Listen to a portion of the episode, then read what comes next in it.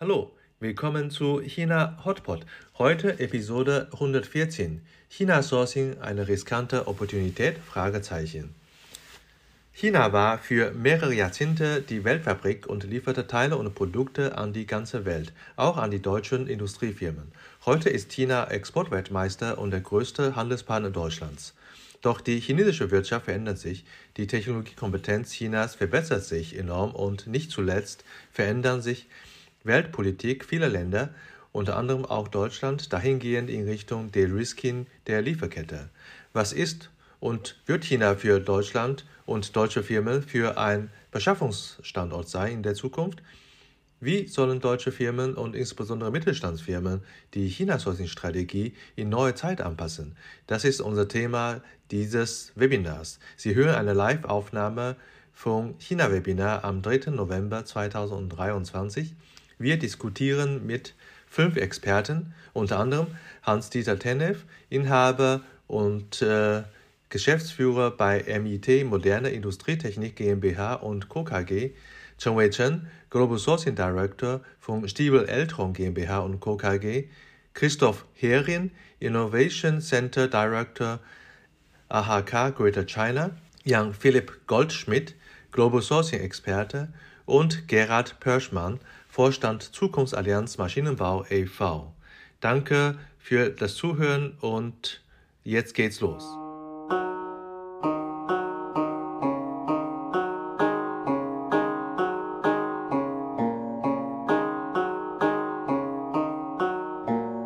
Für die äh, Zuhörer, die jetzt gerade eingeschaltet haben, Sie hören das China-Webinar mit dem Titel China Einkauf, eine riskante Opportunität.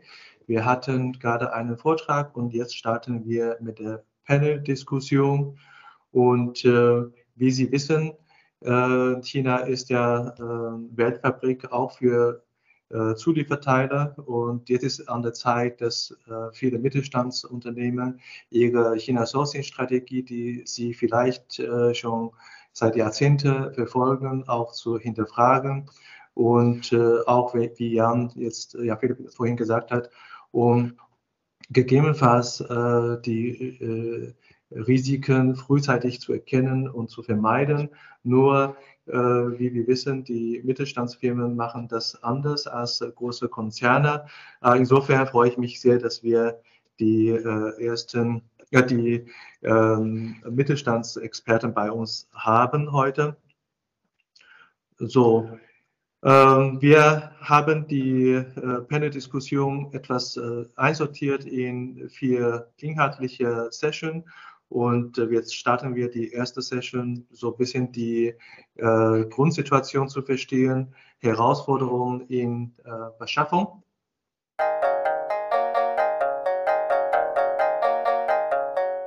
Ja, also äh, der Markt verändert sich und äh, Beschaffung als eine Kernfunktion eines Unternehmens äh, wird natürlich stark beeinflusst. Äh, meine erste Frage geht nach wie vor noch an Jan Philipp. Ähm, du bist ja sehr äh, mit deinen Kunden äh, in Kontakt, hast große Mittelständler, kleine Mittelständler als dein, deine Kunden, gerade Leiter vom Arbeitskreis Einkauf. Äh, was sind gerade die Themen, die äh, Einkaufsleiter in, ich sag mal, in Schwabenland äh, sich be bewegen und was sind sozusagen Themen bei euch in AK Einkauf gerade auf Agenda? Ja, vielen Dank, Shalom. Ähm, es ist eine eher breit gefächerte Frage. Und ähm, ich erlaube mir einfach mal aus, aus meiner persönlichen Brille äh, zu berichten, ähm, auch, ähm, ich sag mal, eher beratungsseitig äh, mit, den, mit den Anfragen, ähm, mit, äh, äh ja, mit denen ich konfrontiert äh, werde. Mm, also unabhängig jetzt von konkreten Warengruppen und Artikeln äh, finden sich Anfragen generell zum Thema Lieferantenmanagement vor Ort und ähm, dort häufig äh, mit einem Fokus auf äh, weiteren Identifikation äh, von möglichen neuen Lieferanten. Ähm, auch äh, das Thema Auditierung äh, von Lieferanten, aber mehr und mehr auch von, von Vorlieferanten.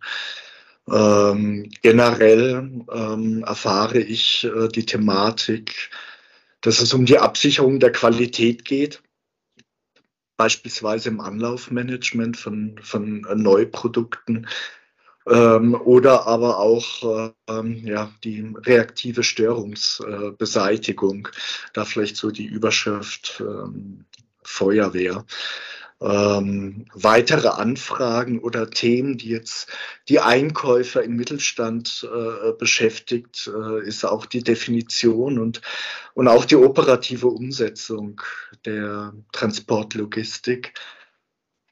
Im Allgemeinen, ähm, es verlagert sich kontinuierlich die, die Nachfrage hin von, von, ich sag mal, äh, äh unkritischen, äh, äh, nicht sichtbaren äh, Teilen hin zu Modulen und Systemen äh, bis hin äh, eben zu Fertigprodukten. Also mhm. äh, ich habe hier rechts neben mir ein, ein iPhone liegen. Ich nehme an, wir werden zu 60, 70 Prozent ebenfalls ein iPhone neben uns liegen haben. Da muss man mal schauen, wo das assembled wurde.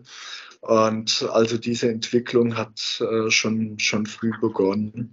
Mhm. Äh, was ich interessant fand, äh, ist, dass es auch ähm, äh, im Sinne von äh, Software-Know-how eine Entwicklung gibt, im Sinne von Software-Architektur, ähm, was für äh, Automobilisten sehr interessant ist.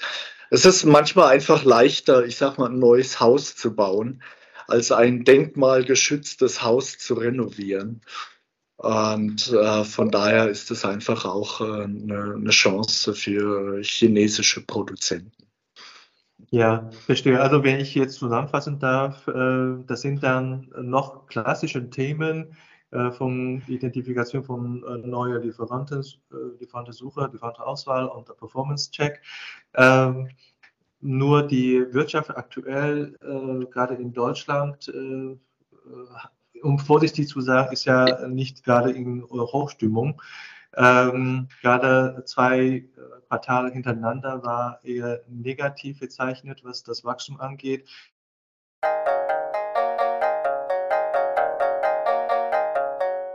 Von Schwabenland zu Ostwestfalen, ein anderes Gebiet, wo es viele Mittelständler gibt in Deutschland. Äh, die nächste Frage an Gerald äh, Kirschmann, äh, Vorstand von Zukunftsallianz Maschinenbau. Info für die Teilnehmer, die jetzt gerade einschalten. Äh, Gerald, wie ist die Stimmung gerade bei dem Mittelstand in Ostwestfalen und äh, ja, gerade auch unter deinen Mitgliedsfirmen? Ja, unsere Mitgliedsfirmen kommen ja so aus dem Wirtschaftsraum Mittel- und Norddeutschland, also Frankfurt aufwärts, dann bis zur Küste.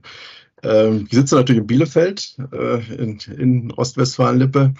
Und unsere großen Systemlieferanten aus der Industrieelektronik, ein paar Namen habe ich ja eben schon mal genannt, sind seit über 20 Jahren dort vor Ort. Und ich habe mal gerade geschaut in einen Vortrag, der gerade im August gehalten worden ist bei unserem Asienforum. 25 äh, Prozent des Umsatzes in Asien, wachsender Markt und China ist der absolut größte Markt. Weiterhin noch wachsend, ähm, man man äh, ja, hat gute, gute Lieferanten mit gutem Reifegrad dort vor Ort. Das heißt, die, die Systeme vor Ort laufen und man ist natürlich dabei, also man ist durch die politischen Situationen verunsichert bei Investitionen und man ist dabei, so eine Second Source Strategie aufzubauen, was natürlich nicht immer ganz einfach ist. Also man findet nicht immer noch Lieferanten für Magnete und andere Dinge, die man braucht. Das heißt, es sind auch gewisse Abhängigkeiten, die man kurzfristig nicht lösen kann, wo man mal mittel- und langfristig Strategien sucht.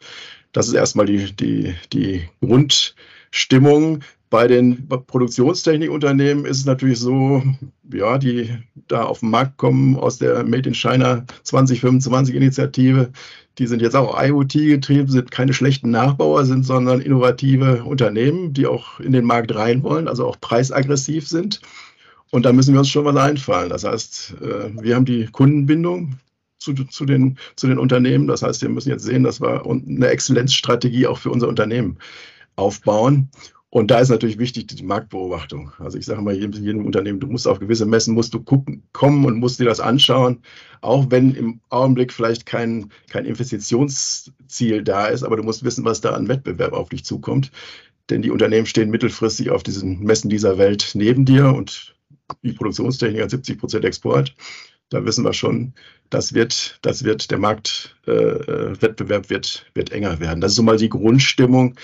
Insgesamt positiv, kann ich sagen. Also wir haben eigentlich das Instrumentarium, um Länderrisiken zu managen. Das macht man im Mittelstand ein bisschen anders. Das wird Herr Tenef ja wahrscheinlich auch gleich als Unternehmer sagen. Aber die Methoden sind eigentlich da und wir sind auch in den Verbänden, die sind ja im ZVI, äh, BMI oder RKW auch organisiert. Das heißt, diese Arbeitskreise tauschen sich aus. Und äh, ja, man man bleibt halt dran. Das Thema Taiwan wurde schon genannt. Man braucht auch Szenarien. Was passiert denn, wenn? Und wir wissen, dann sind wir auf der Seite der Amerikaner mit eingebunden als der Westen. Das heißt, da kommen auch Sanktionen auf uns zu und da, da muss man einen ne Plan haben. Und da sind viele Unternehmen auch dran, ich sag mal, in eine gewisse Realität der Globalisierung zu kommen. Wir haben das ja mit, mit Russland erlebt. Das darf uns nicht normal passieren, dass wir da naiv sind, sondern nein, wir sind gut ausgebildet. Äh, es gibt auch gute Berater. Ich denke mal, das ist auch ein Feld, wo man jetzt Berater mit, mit ins Management einbauen muss, muss sagen, okay, wir brauchen eine Strategie, Neuentwicklung und müssen rollierend, ich sage mal, mindestens alle halbe Jahre mal nachjustieren. Also das ist, wenn ich jetzt aus Management-Sicht das sehe, das ist das, das muss man heute können. Wenn man, wenn man jetzt ein Unternehmen ist, ich sage mal über 500 Mitarbeiter, hat man das zu installieren und das lässt sich auch gut, gut machen, gemeinsam mit anderen Unternehmen zusammen und dann auch den Austausch immer wieder zu pflegen. Und da sind die regionalen Cluster wichtig, weil das Einfachste ist natürlich in der Region, sich mal zusammenzusetzen und wenn man nicht direkter Wettbewerb ist, aber gleiche Herausforderungen hat, ist das natürlich sehr einfach, sich da auszutauschen. Das so mal ja. die Stimmung jetzt äh, aus Ostwestfalen, aber auch aus, aus unserem Cluster insgesamt. Also äh, es wird, wird anstrengender, aber wir denken positiv. Ja, ist ja schön zu hören, dass, äh, obwohl die Gesamtwirtschaft äh, seit zwei, drei Quartalen rückläufig ist, ist aber bei den mittelständischen Unternehmen in Ostwestfalen äh, doch äh, vorsichtig positiv äh, äh, optimistisch ist. Und äh, China spielt dabei eine, eher eine positive Rolle, habe ich so entnommen. Ähm, aber trotzdem äh, Risiken muss man beobachten.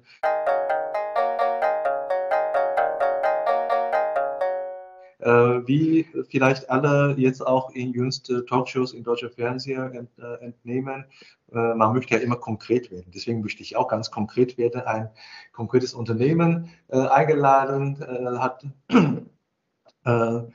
Äh, Gerhard war schon gesagt, äh, unser Gast Hans-Dieter Tenev. Ich darf euch nochmal äh, vorstellen. Hans-Dieter ist Unternehmer aus Ostwestfalen. Und wenn einer von uns überhaupt das Spiel Karrierepoker beherrschen kann, dann ist es Hans-Dieter. Er hat von Azubi bis zu Boss geschafft. Er hat Ausbildung in Gas- und Wasserhandwerk gelernt, einige Jahre im Außendienst und dann vor 35 Jahren hat er die Firma MIT Moderne Industrietechnik gegründet. Relativ schnell hat er äh, die Produktionsstandort in Floto Exter äh, erweitert. Und ähm, Einkauf und Verkauf ist eh und je äh, Schwerpunkt dieser Unternehmen. Und einst mit Magnetventile äh, aus Italien und jetzt viele äh, Baugruppen und Gehäuse, Schweißteile aus China und äh, sukzessiv äh, baute äh, MIT auch Produktionsanteil, Eigenproduktionsanteil aus. Unter anderem merkt man auch in China äh, die Firma in Wuhan seit 2012 gegründet und jetzt erfolgreich vor einigen Monaten oder vor einigen Wochen in eine neue Fabrik mit größerer Fläche von 3500 Quadratmeter eingezogen. So in Kürze. Äh, Hans-Dieter, du, äh, schön, dass du da bist. Du bist auch ein leidenschaftlicher Segler und, äh, und wenn es äh, äh, um Urlaub geht, bist du immer auf äh, äh, andere Länder. Und äh, ich bin deswegen sehr froh, dass du direkt nach deinem Urlaub in Las Vegas auch bei uns bist.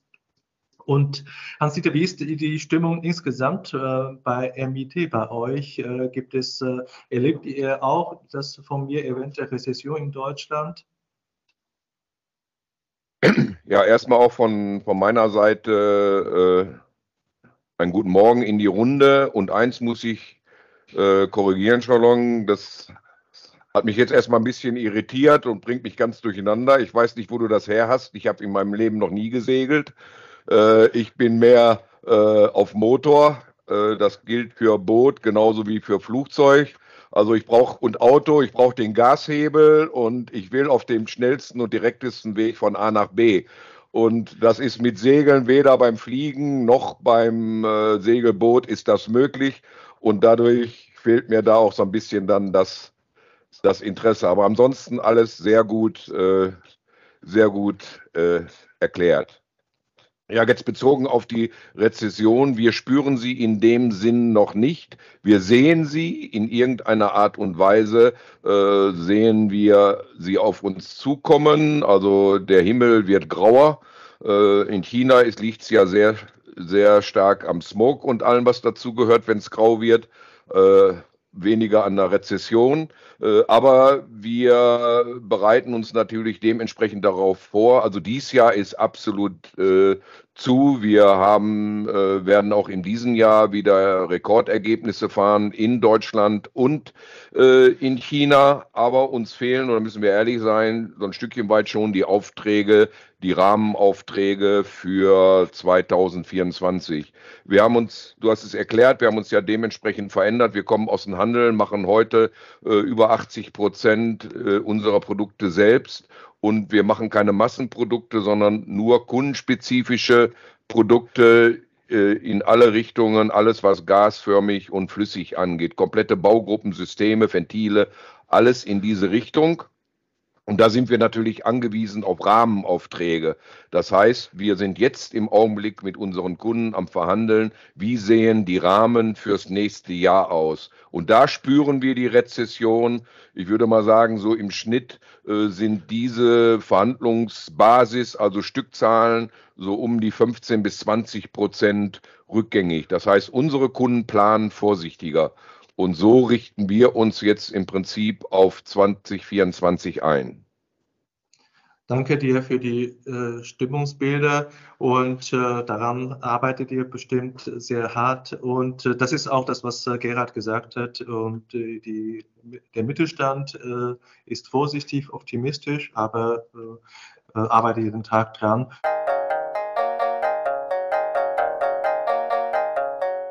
Wir wechseln nochmal die Perspektive. Äh, wir möchten gerne wissen, wie ist die Stimmung unter den deutschen Firmen in China. Dafür haben wir einen Experten eingeladen, der Christoph Hering. Äh, Christoph äh, Hering ist Innovation Director of AHK in Greater China. Ähm, er sitzt zwar in Guangzhou, ist aber für das Thema Innovation für ganz China zuständig. Christoph ist ein äh, sozusagen typischer äh, äh, Seriengründer und in seiner noch nicht so lange Aufenthaltszeit in China hatte schon einige Unternehmen gegründet, unter anderem ein Fintech-Startup und er hat auch eine Softwareplattform gegründet oder kreiert für produzierende Unternehmen. Er hat China auch sehr gut kennengelernt, viele Städte, Zhuhai, Shanghai, Chengdu, Guangzhou jetzt. Äh, und äh, er kennt auch China sehr gut von der Startup-Szene, weil er äh, als ein aktiver Mitglied von Startup Grind Community hat er viele Events veranstaltet, um Startup Community zu fördern. Und soweit ich weiß, war es auch Chapter Leader von, von Chengdu. Und ja, Christoph, schön, dass du Zeit für uns hast. wie ist die Stimmung unter den deutschen Unternehmen in China? Ja, schönen guten Morgen aus Guangzhou nach, äh, nach Deutschland. Auch vielen Dank, äh, Salom, für die Einladung. Äh, ich freue mich sehr auf das äh, Gespräch heute. Die Stimmung in äh, China ist, äh, also wie schon auch Herr äh, Peschmann schon erwähnt hat, es ist so, dass sich bei vielen Wettbewerbern in China einfach die Zeit auch weitergedreht hat. Während bei uns in Deutschland Covid-Zeit mehr äh, alles auf Pause war, haben sich natürlich die chinesischen Firmen hier schon sehr ins Zeug gelegt und haben ihre Produkte einfach weiterentwickelt. Und das merkt man jetzt auch, wo jetzt wieder viele deutsche Firmen dann auch äh, endlich wieder nach der Öffnung äh, der Covid-Pandemie und der Grenzen äh, nach China gekommen sind, dass sie da einfach sehen, dass sich da einiges äh, getan hat.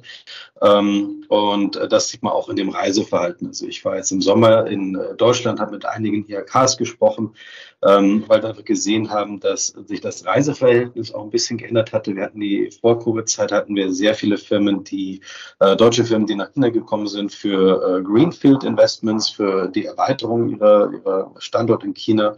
Und das war aber dieses Jahr äh, jetzt nicht zu sehen, ähm, sondern was wir hauptsächlich gesehen haben, sind Unternehmer, die nach China gegangen sind, um endlich wieder mit Partnern zu sprechen, die mit Zulieferern zu sprechen, mit ihren eigenen Mitarbeitern wieder zusammenzukommen.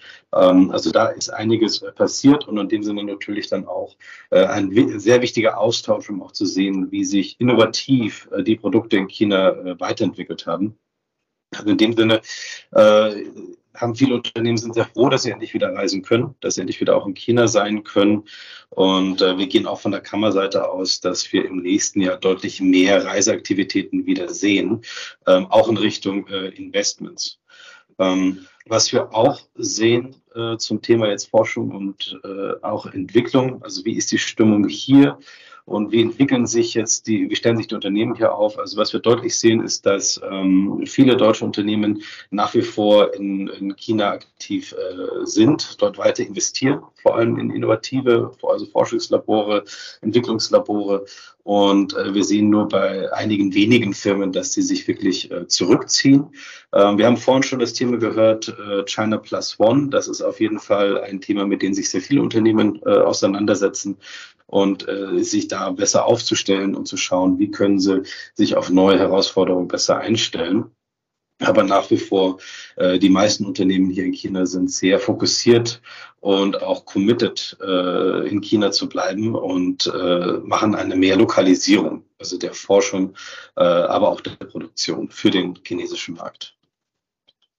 Danke dir, Christoph. Äh, und auch für die Zuhörer, äh, auch wenn Sie sehr aufmerksam äh, zuhören, wie ich ja auch, können Sie gerne Ihre Fragen und Kommentare in unsere Chatroom schreiben und wir werden dann auch an die Experten stellen, auch schon in dieser Sendung.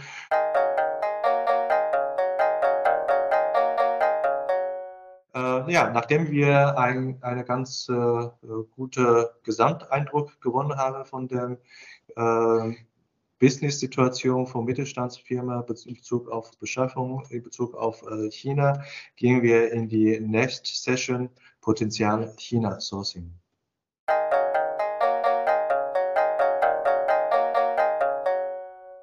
Ja, meine Frage geht wieder an Jan Philipp. Ähm, Du hast ja vorhin äh, den Vortrag gehalten, äh, dass viele Unternehmen ja in China äh, ein Potenzial sehen, unter anderem zum Beispiel Mercedes-Benz, das ist ja der Vertriebsseite.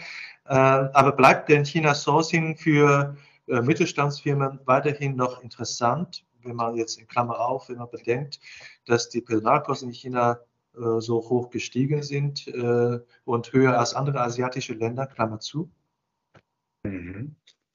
Ganz klare Antwort. Ja. Ähm, beispielsweise sind 2022 äh, die Reallöhne in China gegenüber im Vorjahr äh, nur um 2% äh, gestiegen. Inflationsrate beträgt prognostiziert in 23 rund 0,66 Prozent. Ja, okay offizielle Kennzahlen China sind dann auch mit Vorsicht zu genießen. Ähm, aber es gibt natürlich auch äh, Indikatoren. Äh, eins ist auch genannt worden, das Reiseverhalten.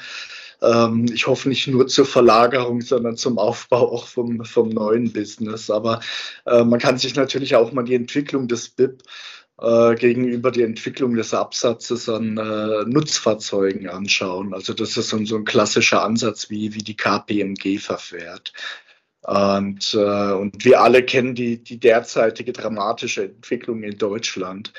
Ähm, wobei die Inflationsrate jetzt, jetzt endlich beginnt zu sinken. Also ich habe da nochmal nachgeschaut gehabt zur Vorbereitung. Und äh, Oktober 23 äh, wird diese jetzt ähm, ja voraussichtlich auf äh, 3,8 Prozent äh, dann doch wieder sinken. Äh, was, was eine gute Entwicklung ist. Aber äh, ich wiederhole, klare Antwort, ja. Das heißt, Personalkostenanstieg in China schlägt noch nicht direkt in den Preis von der Zulieferteile.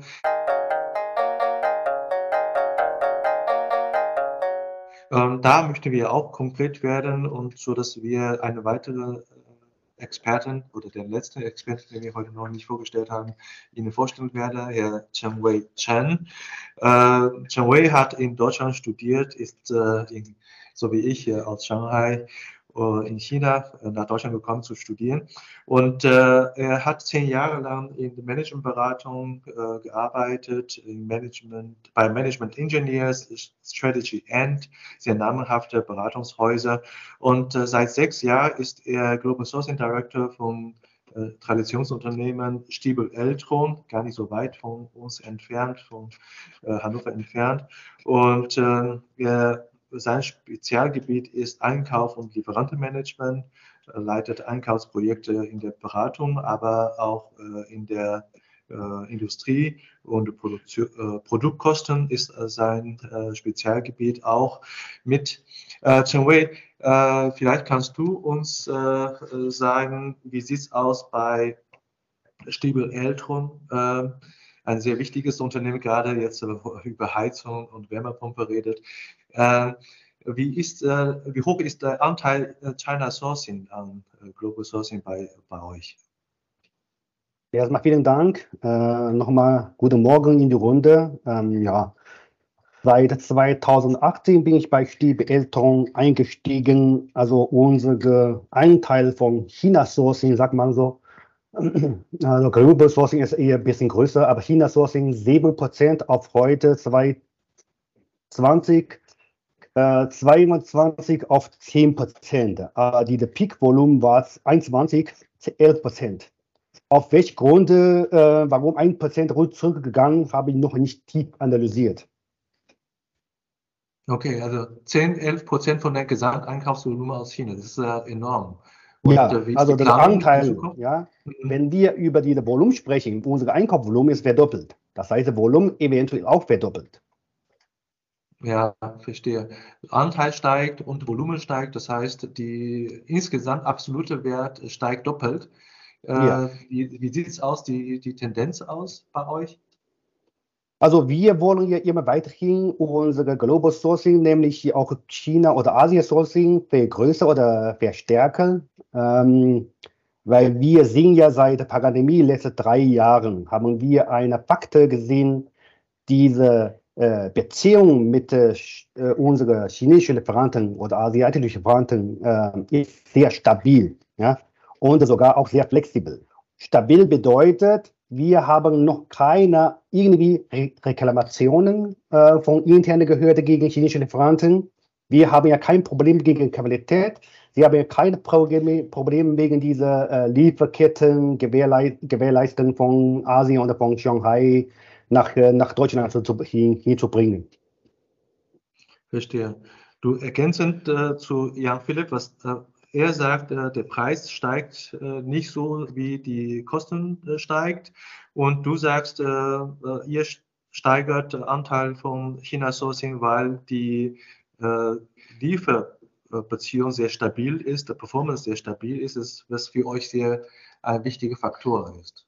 Ja, und äh, eine, eine, sag mal, zusätzliche Info. Ähm, ähm, warum sage ich gerade eben auch so sehr Flexibilität zwischen äh, chinesischen Lieferanten und Stibeetron? Ähm, mit chinesischen Lieferanten kann man alle Informationen teilen. Beispielsweise, wir sagen, wegen aktueller Situation oder verschärfter Situation, wir können ja sogenannte, wie, wie auch immer, wie viel Prozent Erhöhung nicht, nicht mehr äh, selbst tragen. Die chinesischen Lieferanten äh, hatten sich seine Wünsche oder seine Willen vorgestellt, die wollten mit uns zusammenarbeiten mit dem sogenannten bestehenden äh, Preis oder aktuellen Preis. Also sage ich ganz ehrlich, ähm, ist sehr stabil, stabile äh, Beziehung. Also nicht wegen dieser sagt man, diese geopolitische ähm, äh, Gründe oder äh, irgendwie äh, Kostenerhöhung, die versuchen ja auch eigene äh, Preis zu erhöhen. Also das ist wie eine, eine strategische Long-Term-Beziehung zwischen Lieferanten und äh, Klienten. Die wollen ja mit uns eine langfristige Beziehung aufbauen für kommende Jahre und nochmal stabile, äh, stabile, stabile äh, Beziehungen zu behalten. Das ist, habe mhm. ich einen sehr gut oder sehr äh, beeindruckt. Ja, äh, nochmal um ein, ein grobes Bild zu haben, reden wir von äh, 10 Lieferanten oder eher um 30 Lieferanten oder noch mehr Lieferanten, wo, äh, was ihr gerade aus China habt? Bitte nochmal? Reden wir äh, Größenordnung, reden wir über 10 Lieferanten in, in China oder reden wir äh, 30, 50 Lieferanten? Die mehr, also äh, über, über 50. Über 50 Lieferanten. Also ja, wenn ich hier richtig in den Kopf bin, das ist schon knapp 70 Lieferanten in China. Mhm. Also insofern, das ist auch nicht äh, Einzelfall, sondern schon relativ repräsentativ. Und äh, danke für den Beitrag, also stabile Lieferperformance, Flexibilität und vielleicht auch verständnisvoll und äh, partnerische Zusammenarbeit mit chinesischen Lieferanten äh, sind die Faktoren, warum du sagst, ihr steigert das Volumen in der Zukunft und auch in der Vergangenheit sowieso schon äh, für China Sourcing.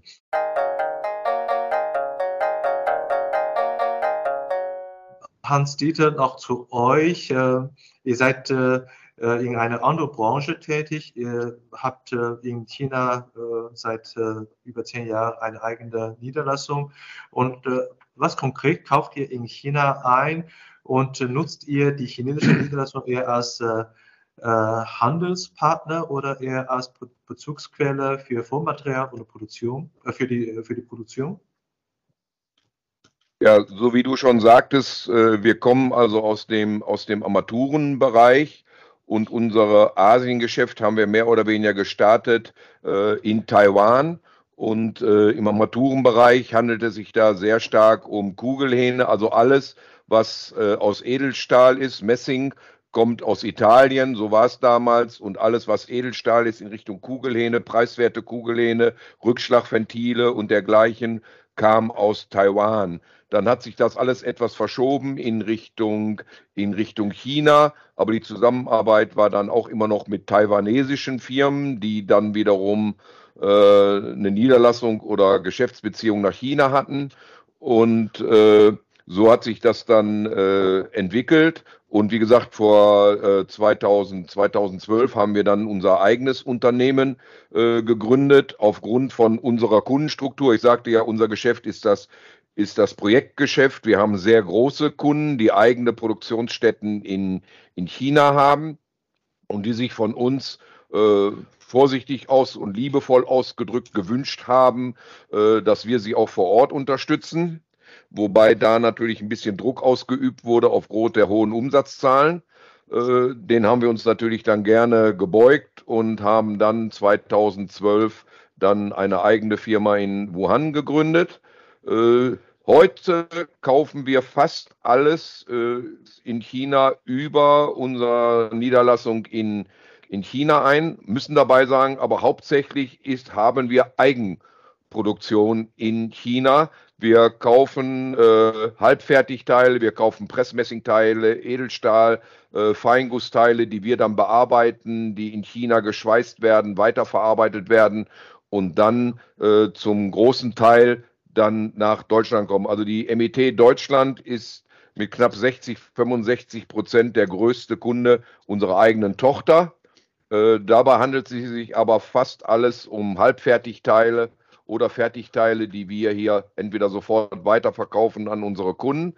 Wir haben einige Kunden, die möchten nicht direkt bei unserer Tochter kaufen, obwohl es sogar preisliche Vorteile hat. Die, die wünschen sich, dass wir es hier bei uns ans Lager legen und dann bei Bedarf an den Kunden liefern. Und das wird immer mehr, weil in allen großen Projekten, die wir jetzt äh, anstreben und machen, ist jetzt mittlerweile immer äh, China mit im Boot. Das hat auch sehr gut funktioniert, bis der Ukraine-Krieg äh, dann stattfand und die Seidenstraße ich will nicht sagen zugemacht hat, aber zumindest unsere Versicherer sie nicht mehr versichert haben. Das ist jetzt aber wieder seit ein, zwei Wochen ist das wieder vorbei, sodass wir also da auch es wieder etwas einfacher haben, die Ware schnell. Äh, es geht bei uns nicht mehr darum, nur billig einzukaufen in China. Wie gesagt, China ist fester Bestandteil für uns, sondern die Flexibilität und die fehlenden Fachkräfte. Wir, um einen neuen Schweißer zu bekommen, brauchen wir hier im Schnitt ein Jahr. In China bauen wir äh, unsere Schweißerei in, sage ich mal, quartalsweise bauen wir die auf, vergrößern sie. Also man darf nicht, ich sehe also China nicht als äh, Billiglieferant, sondern äh, China, unser Standort China hilft uns dabei, äh, unsere Kunden zufriedenzustellen und abzusichern. Mhm, danke dir. Also ich entnehme zwei wichtige äh, Aspekte heraus. Das eine ist, äh, China Sourcing könnte eine gute, äh, ein guter Weg zu sein, in äh, Geschäfte über chinesische Niederlassungen zu machen und dann genügend Masse zu geben, so dass die Niederlassung äh, weiterentwickelt kann zu einem Produktionsstandort, um den Markt China auch sich, von sich aus zu bearbeiten. Und das ist äh, quasi ein ganz guter Vehikel China Sourcing als Potenzial. Ein weiteres Potenzial ist, äh, was du sagst, durch die eigene Niederlassung hat man Zugriff auf weitere Talente. Ja. Sourcing im Sinne von Talentsourcing ist auch äh, ein Potenzial. Also wir haben wirklich interessante Aspekte von allen drei Experten jetzt bekommen, vom Preis, Lieferbeziehung, und partnerschaftliche Lieferbeziehungen und Talentsourcing und aber auch Aufbau eigener äh, Tochtergesellschaft. Und äh, nachdem wir diese Aspekte behandelt haben, Potenziale China-Sourcing, gehen wir zu der Kehrseite Risiken.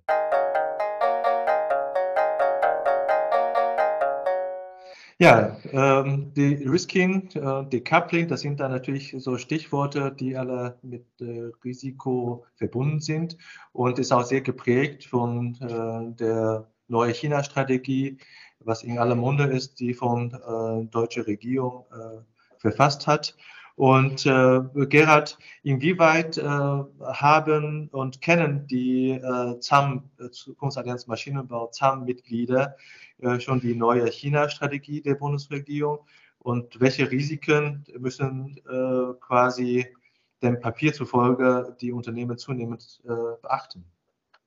Ja, ich glaube, dass diese Strategie hat, haben die Unternehmen wahrgenommen, aber es sind natürlich im BDI und in anderen äh, äh, Unternehmensgremien schon länger, wird ja schon länger äh, diskutiert und an, an, an, ich sag mal, an Normstrategien gearbeitet.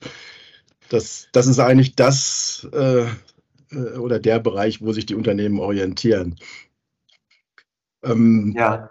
Insgesamt, insgesamt ist es natürlich so, dass wir, ich sag mal, die globale äh, Lage und die Krisenlage, wir haben ja das auch im Vortrag gehört, ganz anders im, im Blick behalten müssen. Und das Entscheidende ist, dass man eben Ausweichstrategien hat. Also, dass man nicht einfach nur auf eine, auf eine Karte setzt, wie man das so sagt, sondern dass man wirklich Ausweichstrategien hat und dieses De-Risking, okay, ja, das ist jetzt ein Schlagwort, aber eigentlich geht es um unternehmerisches Risikomanagement. So, und wenn sich die Risiken, das Risikoportfolio ändert, dann muss man da nachjustieren. Und wie gesagt, das läuft hauptsächlich über die Verbände. Also da WDI, ZVI, VDMA, da werden die, ich sage mal, die Strategien für unsere Branche diskutiert. Das andere ist der politische Rahmen. Äh, ja, in dem bewegen wir uns, aber letztlich müssen wir unternehmerische Entscheidungen treffen.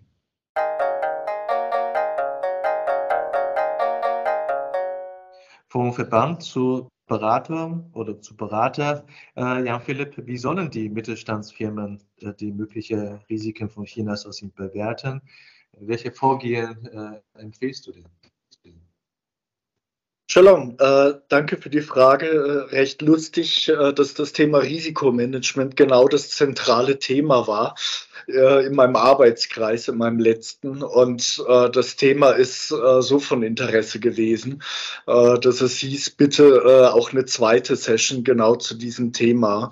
es war natürlich mit, mit Corona für Mittelständler wirklich, ich sag mal, augenöffnend. Also früher wurde, wurde das Thema Risikomanagement irgendwo im Rahmen von 9001 oder so behandelt und im Sinne von Tick in the Box und dass man schön durchs Audit kommt und äh, plötzlich merkt man, äh, dass solche theoretischen Risiken äh, in, ja, in, in, der Praxis einfach äh, äh, dann auch eintreten können. Also ich empfehle eine, eine pragmatische Bewertung und, und, und, Berücksichtigung der Leistungsfähigkeit, ähm, ähm, also oder unter Berücksichtigung der Leistungsfähigkeit des eigenen Unternehmens. Also eine, hochkomplexe, monatelange Risikobewertung und Ableitung von, von Maßnahmen, das, das überfordert häufig Mittelständler. Also da ist nicht jeder 16949 und äh, braucht äh, seitenweise irgendwelche Risikenmatrix, äh, die dann jede Woche neu befüllt werden. Also da ist äh, manchmal ein, ein pragmatischer Ansatz dann, dann doch der richtige. Und, und äh, bitte äh, ähm, äh, ganz, ganz wichtig äh, zu betrachten ist letztendlich die eigene Mitarbeiterqualifikation. Ja? Also äh, schauen wir mal im Mittelstand rein, in, in diese Einkaufs- oder Beschaffungsabteilung, äh, manchmal mit, mit ein, zwei, drei, vier Menschen besetzt. Und, und, dann, und dann reden wir mal mit, mit diesen Menschen im Einkauf und, und, und fragen nach, welche Erfahrungen haben die überhaupt äh, generell im, im International Sourcing. Also das, das können manchmal ganz profane Themen auch sein, äh, im Sinne von, von Englisch. Kenntnissen. Also ich erinnere mich an einen zitternden Einkaufsleiter, der, der 120 Millionen Einkaufsvolumen äh, äh, zu verantworten hatte. Als ich das erste Mal mit ihm am Flughafen war, und es hat sich herausgestellt, Flugangst und keine Englischkenntnisse. Und wir wundern uns, was, warum nur im Kirchturm eingekauft wurde. Also das ist dann äh, die knallharte äh, Praxis, die, die dahinter stehen kann. Äh, zudem, wir brauchen als Basis auch erstmal äh, stabile Prozesse und, und, und wirklich Klarheit ähm, über, über die, die notwendigen Produkt- oder, oder Produkt, äh, Produktionsspezifikationen. Ähm, wenn wir intern nicht genau wissen, als, äh, ich sag mal, als Kunde, was wir wollen, dann wird spätestens der Lieferant wissen, äh, was wir wollen. Und äh, das kann aber manchmal dann auch ein, ein äh, Dismatch äh, werden. Und ähm, auch das Thema interne äh, Zielkonflikte. Also wenn, wenn ein Produktionsleiter oder eine QS einfach gewohnt ist, äh, perfekte Liefertreue, perfekte Qualität und dann, dann sind wir in einem Change-Prozess und die ersten ein, zwei Mal kommt irgendwas Verrostetes an oder die, die äh, Ladungsträger sind nicht und äh, dann müssen wir erstmal nochmal nachfragen, ja, was wollten wir denn eigentlich? Mhm. Also das, das sind einfach äh, Themen, die, die die im, im Vorfeld auszuräumen sind. Und zu dem ja. Thema Risikobewertung vielleicht noch kurz zum Abschluss. Also es reicht nicht hier äh, eine reine Top-Down-Entscheidung äh, seitens Geschäftsführung. Äh, wir müssen äh, in den China-Markt, äh, sondern das, das muss auch bottom-up äh, von, von der Mannschaft akzeptiert, verstanden werden und, und gelebt werden und ähm, auch äh, die Berücksichtigung von der dritten Meinung durch, durch Experten äh, des China-Marktes ist an der Stelle unerlässlich.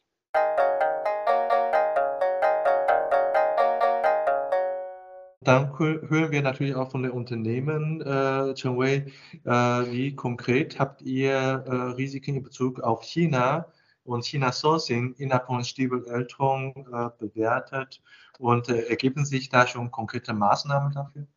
Wir haben ja keine, sag mal, spezifisch, äh, spezifische Risikomanagement-Tool gegen China. Wir haben ja eine ganz einheitliche Risikomanagement-Tool äh, auf einer Plattform. Ähm, wir haben ja sogenannte Vertragmanagement, äh, Lieferantenbewertung, Lieferanten-Onboarding-Prozesse, Lieferantenbeurteilung, dann nochmal Con äh, Code of Conduct etc. verschiedene Tools schon integriert. Maßnahmen würde abgeleitet nach dieser konkreten Analyse. Zum Beispiel, wenn irgendwie ein Fehler passiert in China oder in Asien oder in Deutschland, was, welche Maßnahmen haben wir? Welche Prävention, äh, diese, diese, Ab, also diese Abhilfemaßnahmen können wir hier äh, implementieren? Das haben wir so ähnlich schon, aber sehr konkret nur gegen China, nein. Verstehe. Und ich denke, das ist auch äh, ein, äh, ein, sehr verbreitetes Bild und äh, die Bundesregierung hat zwar China-Strategie und Risiken aufgezeigt, aber die Umsetzung ein äh, auf China bezogenes Risikomanagement bedarf natürlich noch weiterer Standards. Mal gucken, ja, vielleicht, vielleicht gibt es später Industriestandards bezogen auf China-Risiken auch nur wieder konkrete Audits und äh, Vorgehensweise. Ja, aber bevor also, wir zu theoretisch werden, ja, bitte. dazu, dazu haben wir auch so ein paar Tools. Zum Beispiel, wir haben hier sogenannte Pre-Auditierung durch digital. Also Digitalisierungsauditierung und äh, ähm, äh, in Parallel haben wir auch Niederlassungen in China, können wir Kollegen dort äh, von China zum Lieferanten zu delegieren, einmal anzuschauen, egal welche gegen zum Beispiel Lieferkettegesetze, Thema Menschenrechte und Umweltschutz etc. Ja? Ja. Also ja, ja. von unserer Seite aus, wir haben ja schon proaktiv diese Maßnahmen schon durchgeführt und diese potenzielle Risiko schon, sagt man, minimiert. Ja, verstehe. Und äh, wir haben von deutscher äh, Bundesregierung erfahren, von äh, Chen Wei, du als zuständiger äh, Direktor Sourcing erfahren. Aber letztendlich der Geschäftsrisiko ist Unternehmerrisiko. Und am Ende geht es um Geld vom Unternehmer.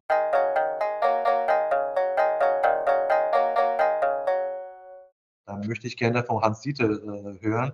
Welche konkrete Risiken in Bezug auf Beschaffung in China siehst du und habt ihr äh, gegen äh, Gegenmaßnahmen?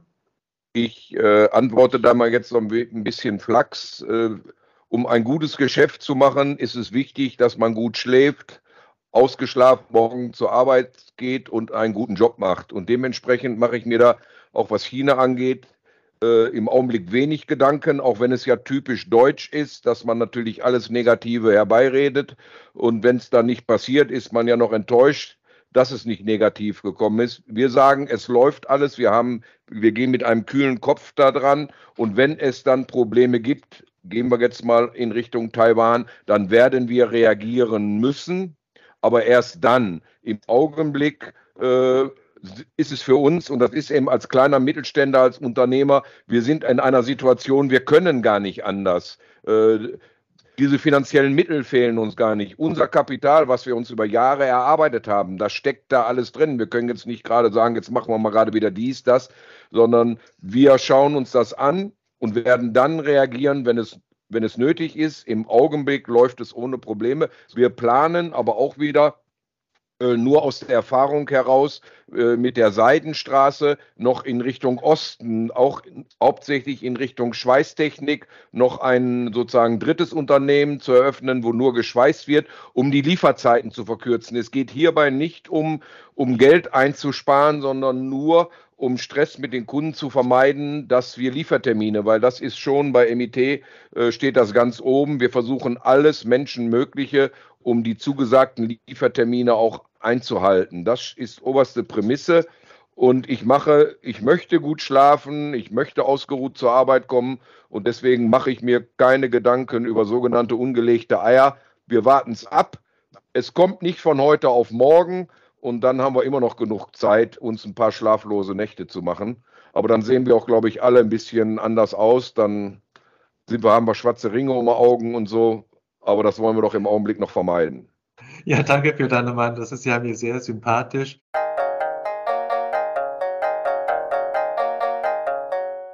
Und äh, um zu checken, ob das wirklich äh, rein deutsch ist, äh, zu viel über Risiko zu sprechen, brauchen wir ein anderes Bild. Das bekommen wir von Christoph. Äh, du forschst ja äh, das Innovationsmanagement in China. Äh, Risiken gibt es natürlich ausreichend in einer Innovation, der frühe Phase einer Technologie. Wie, wie, wie ist eigentlich der Risikoverhalten der Chinesen? Ja, bei den chinesischen Firmen ist es eigentlich eher so, ähm, was, ich, was wir jetzt hier beobachtet haben, dass die eigentlich auch mehr eine, eine, eine sehr hands-on Methode hier haben und eigentlich mehr äh, mit einer Can-Do einfach mal loslegen, da jetzt nicht so viel an Risiko denken. Kannst, glaube ich, mehr so beschreiben, ähm, wir, dass, dass viele chinesische Unternehmen erst einmal anfangen, etwas zu bauen, zu entwickeln, ähm, damit viel Energie an, an ein neues Produkt rangehen und sich da jetzt nicht so sehr an Regularien oder Auflagen oder auch zum Beispiel auch an Patente etc. Ähm, erhalten und dann erst einmal das Produkt in den Markt werfen, um zu schauen, ob es überhaupt ankommt und danach dann wieder aufzuräumen. Also da ist äh, doch ein anderes Gefühl für, für Risiko. Muss aber auch sagen, dass sich die chinesischen Unternehmer hier auch anders äh, vernetzen, um gemeinsam Innovation zu äh, betreiben. Ähm, bei den, äh, was wir zum Beispiel sehen, dass viele chinesische Unternehmen äh, auch sehr aktiv mit den Universitäten zum Beispiel in China zusammenarbeiten und da viel auch mit den, mit den Professoren an den Universitäten neue äh, Produkte und neue Verfahren und Businessmodelle äh, gemeinsam entwickeln und die dann wieder zurück in den Markt bringen. Ähm, auch mit anderen Partnern, wir haben das jetzt zum Beispiel sehr schön gesehen, äh, sehr innovativ war die Kombination von Luck in Coffee und den, äh, den großen Baijiu. Ähm, Mautai, da gab es eine sehr gute Partnerschaft, dass sich die beiden zusammengesetzt haben ähm, und einfach mal einen äh, Mautai äh, gefusten Coffee auf den Markt gebracht haben. Ähm, das ging viral auf Social Media innerhalb von 24 Stunden, glaube ich, haben sie über 100 Millionen RB Umsatz gemacht. Jeder wollte diesen Kaffee haben. Also da war jetzt wenig Risiko äh, dahinter. Was könnte das sein, wenn das jetzt zum Beispiel auch Kinder trinken oder vielleicht auch äh, Leute, die jetzt vielleicht nicht so sehr äh, Alkohol den Tag über trinken wollen? Sondern das war einfach, okay, wir machen es mal und schauen, was passiert. Das war ein sehr großer äh, Erfolg und zeigt auch hier, dass äh, mit, mit vier Partnerschaften die, die chinesischen Firmen da rangehen und dann auch durchaus sehr innovative Produkte äh, entwickeln können und dass äh, Risiken jetzt da eher zweitrangig sind. Ähm, was wir aber auch sehen, äh, um das noch ein bisschen auch Kontra zu geben, ähm, dass doch in gewissen Bereichen ähm, es wesentlich mehr Schutz gibt. Also die äh, chinesische Regierung arbeitet sehr stark zum Beispiel an dem Thema jetzt auch äh, Umweltschutz wo es früher sehr, sehr wenige Auflagen gab, ähm, wie ich jetzt die Umwelt zu schützen habe, ist es jetzt heute fast über 130 verschiedene Gesetze und äh, Policies, äh, die hier Auflagen geben, wie darf ich äh, ähm, Abwasser verarbeiten, wie darf ich die Luft äh, verschmutzen etc. Also hier wird jetzt noch einiges, äh, was früher ähm, unreguliert war, neu reguliert und wird jetzt auch geschützt. Und äh, das sieht man jetzt auch in vielen anderen Bereichen, dass es da halt einfach viel mehr ähm, neue Gesetzgebungen gibt, ähm, die jetzt das auch ein bisschen einbremsen.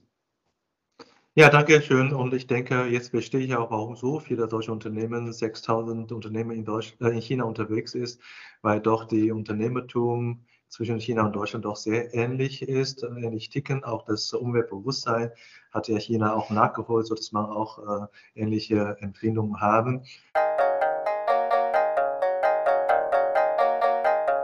Ja, mit dem äh, behandelten Thema Risikomanagement gehen wir zu der nächsten Session Hightech Sourcing. Hans-Dieter, du warst äh, äh, nicht nur in Las Vegas, du warst auch in Wuhan. Und äh, nach langer Zeit äh, bist du jetzt wieder nach Covid in, äh, in China. Äh, was hast du technologisch entdeckt, was da Neues gibt? hast du da was Neues während deiner Reise erlebt? Ja, kurze Information. Also ich war jetzt im Mai, war ich in, in Wuhan, davor das letzte Mal im Oktober 2019, also kurz vor der Corona-Krise.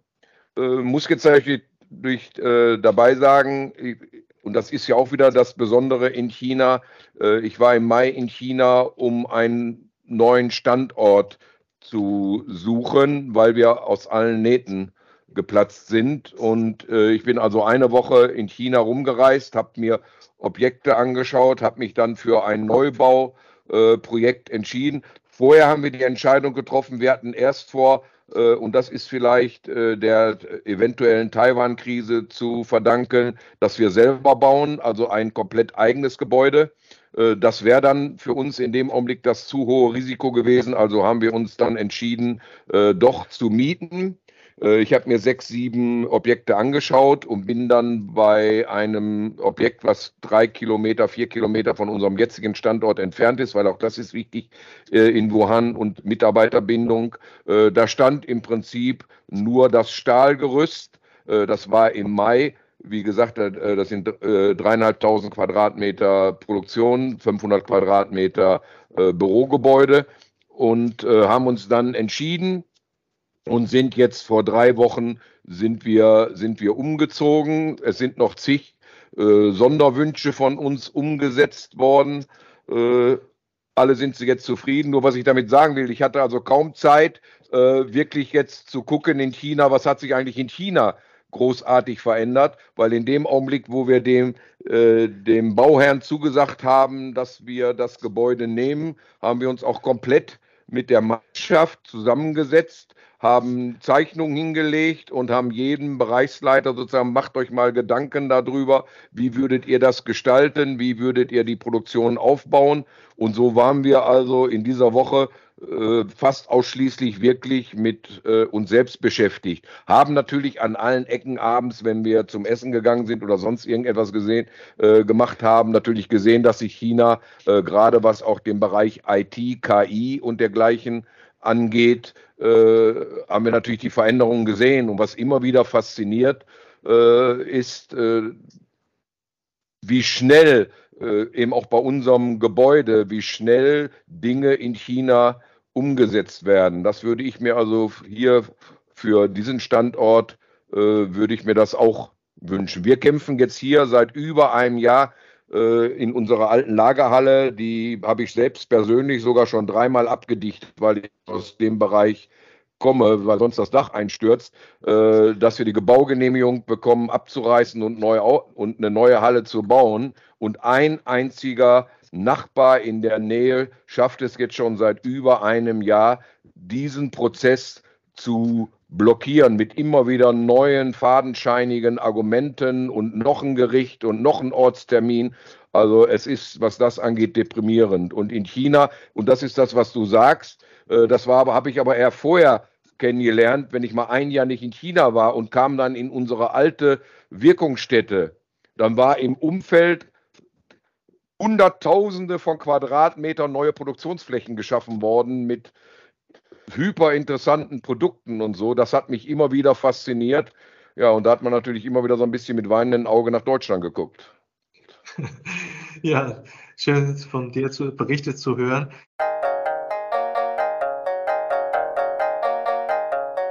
Christoph, äh, vielleicht äh, kannst du uns äh, irgendeinen kurzen Überblick geben. Du forschst ja Innovation, habt auch vor, eine Studie herauszubringen über Innovation.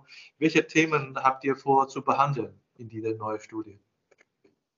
Ja, wir sind da an einem sehr spannenden äh, Projekt dran. Also wir haben ja über die Chamber of Commerce hier für die AK 2022 schon eine Innovationsumfrage äh, veröffentlicht. Und äh, jetzt sitzen wir gerade wieder daran, das fürs nächste Jahr vorzubereiten.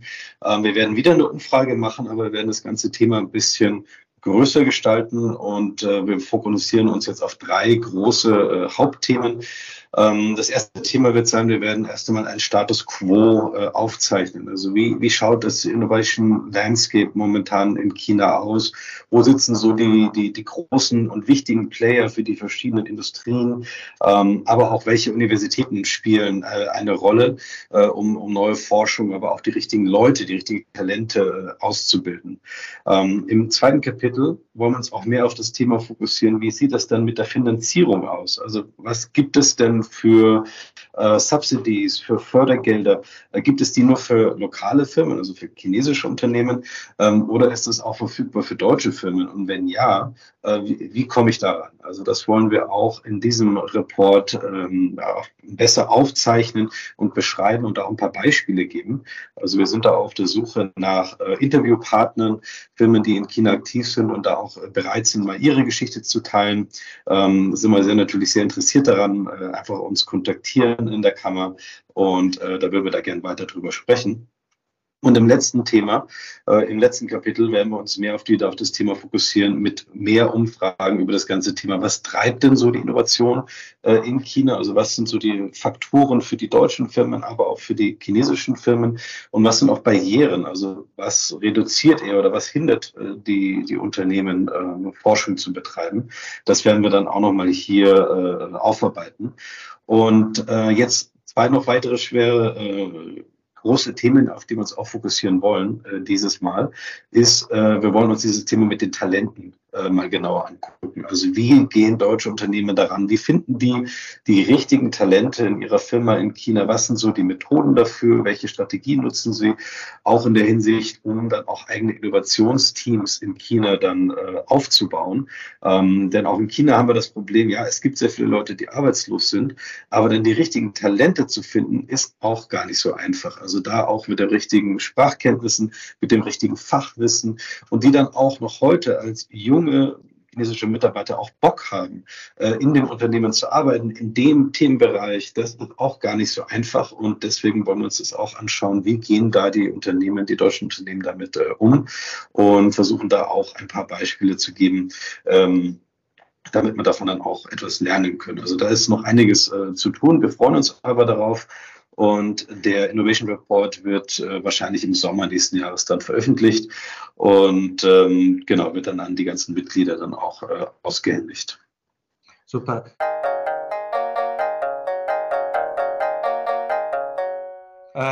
Meine Frage an äh, Jan Philipp, ähm, kann man jetzt als Unternehmen schon von dem Technologiefortschritt Chinas partizipieren? Sprich, welche neue äh, Warengruppe, also Warengruppe, welche Warengruppe neue Technologie kann man in China jetzt schon beschaffen und gegebenenfalls sogar, weil diese Warengruppe ja in China nur zu finden ist, äh, verschifft man noch das Warengruppe-Management nach China. Äh, ich bitte hier um eine kurze Antwort äh, von deiner Erfahrung.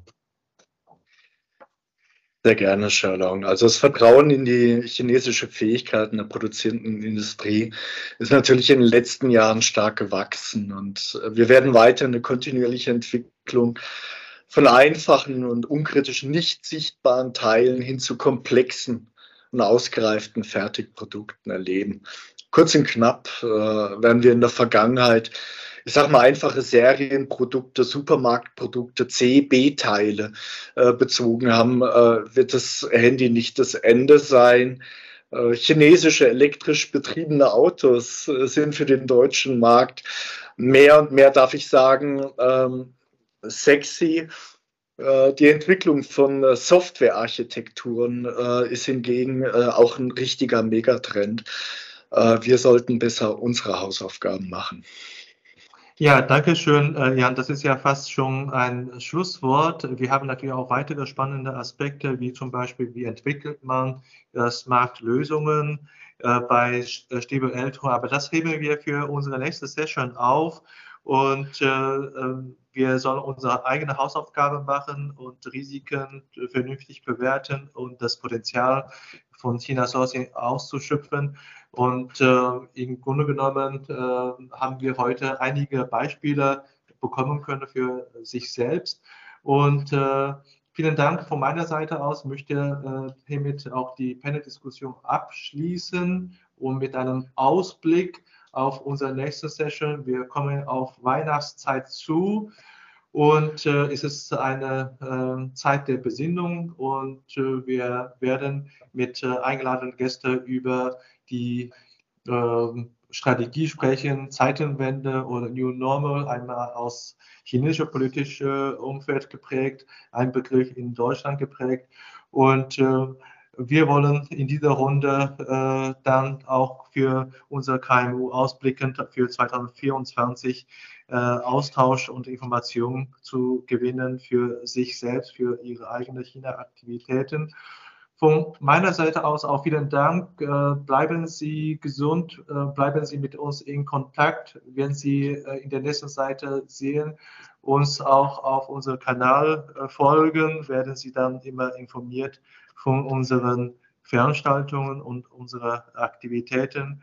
Und ich wünsche Ihnen eine gute Zeit und bis nächste Mal.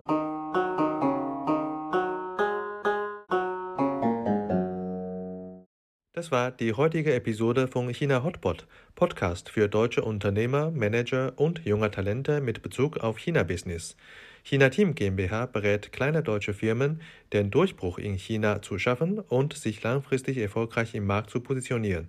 Folgen Sie uns auf LinkedIn und bleiben Sie stets gut informiert.